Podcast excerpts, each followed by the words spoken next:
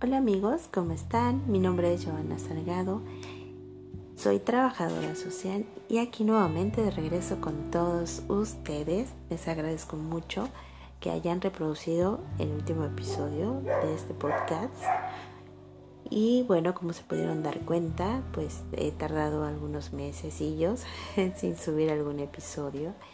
Pero bueno, en este, en este nuevo podcast te voy a, a comentar el por qué el año pasado, exactamente el 29 de enero del 2020, eh, me detectaron o fui diagnosticada con COVID.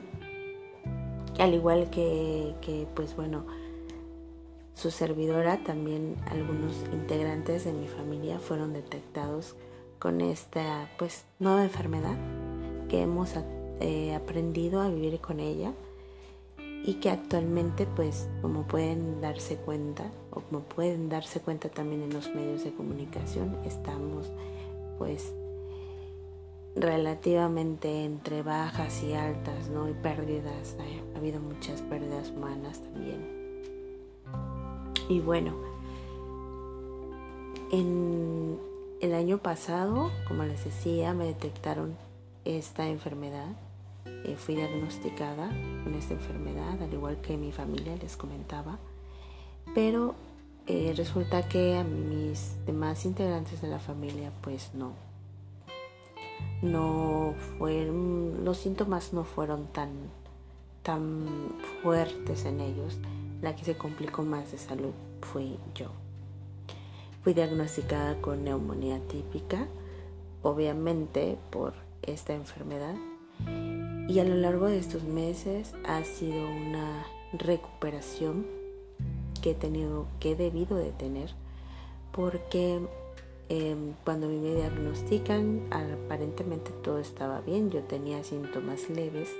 Al noveno día de, de estar padeciendo esta enfermedad fueron cuando comenzaron las complicaciones y comencé a bajar la saturación de oxígeno. Afortunadamente digo porque me siento afortunada, no tuve que depender de un oxígeno, pero sí mis niveles de, de oxigenación comenzaron a bajar. Por supuesto que, que bueno, tuve que hacer pues tratar de usar cosas alternativas ¿no? para no tener que depender del oxígeno. Por supuesto que yo efectivamente tenía mi tanque de oxígeno en casa por si pues llegaba yo a necesitarlo, que lo ideal era que no fuera así. Entonces me mantuve con posiciones, con ejercicios de respiración. Y bueno, para no contarles muy largo este, o que no se haga muy largo este episodio, yo creo que todos hemos pasado, nadie ha quedado exento de padecer esta enfermedad. Sin embargo, cada uno de nosotros la ha vivido de diferente manera. Y yo en lo particular me recuperé afortunadamente. He quedado con algunas secuelas, sí, secuelas que poco a poco pues he tratado de, solventar, de estar en constante recuperación, pero pues eso no significa que que no pueda recuperarme, ¿verdad?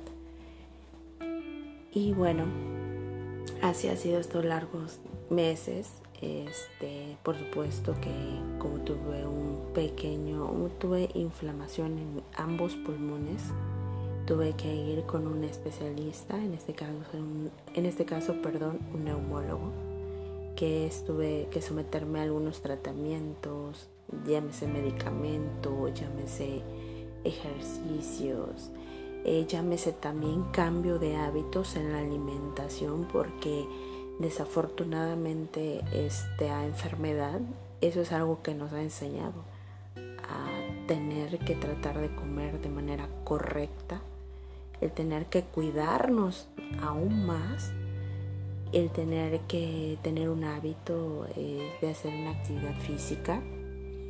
Entonces todo esto yo no lo siento así como que haya pasado, por supuesto que nadie espera padecerla, sin embargo eh, tratamos de, de que esto sea algo, no, lo, no lo satanicemos, vaya, nos podemos recuperar, sí, siempre y cuando esté en nosotros el querer hacerlo, en disciplinarnos, en tener que eh, efectivamente llevar al pie de la letra, como dicen, eh, un tratamiento, tener que ser muy estrictos en ese aspecto para poder tener una mejor recuperación, ¿no? Y pues ha sido así como yo me he tratado de recuperar. Y por esa razón, queridos amigos, queridos, queridos escuchas, no he podido subir algunos episodios, pero ya vamos a tratar en la medida que podamos este, de subir más episodios, más información para ustedes. Y claro, les agradezco mucho el que hayan escuchado mi último podcast. He tenido algunas muy buenas reproducciones. Entonces les agradezco mucho su atención y espero que este podcast sea de su agrado y cuéntenme cómo ha sido su experiencia eh, con toda esta pandemia, con todo lo que hemos vivido, claro. Eh, lamentablemente yo también he tenido que superar algunas pérdidas de familiares, pérdidas de amistades. No ha sido fácil, pero bueno, tenemos que seguir adelante, la vida sigue, tiene que fluir todo.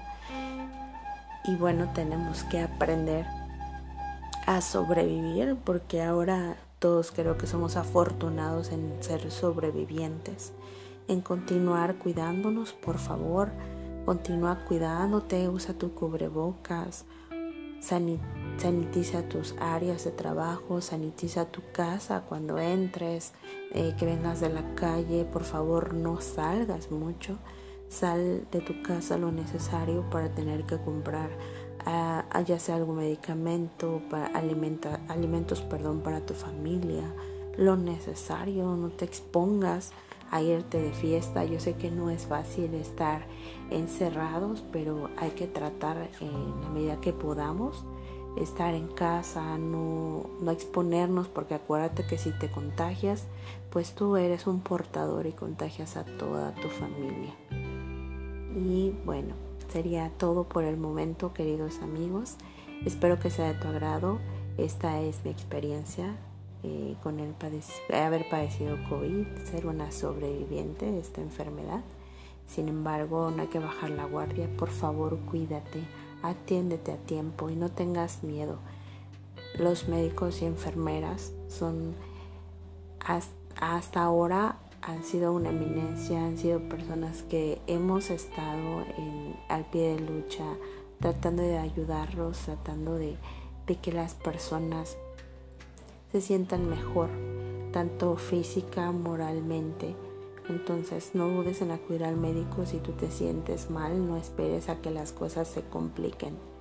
Así que, queridos amigos, ya saben, como siempre les deseo una excelente salud porque creo que si tenemos salud lo tenemos todo en la actualidad.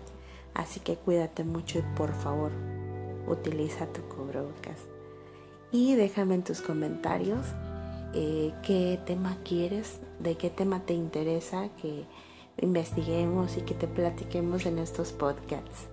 Hasta la próxima, queridos amigos, y muy buena salud para todos. Chao, chao.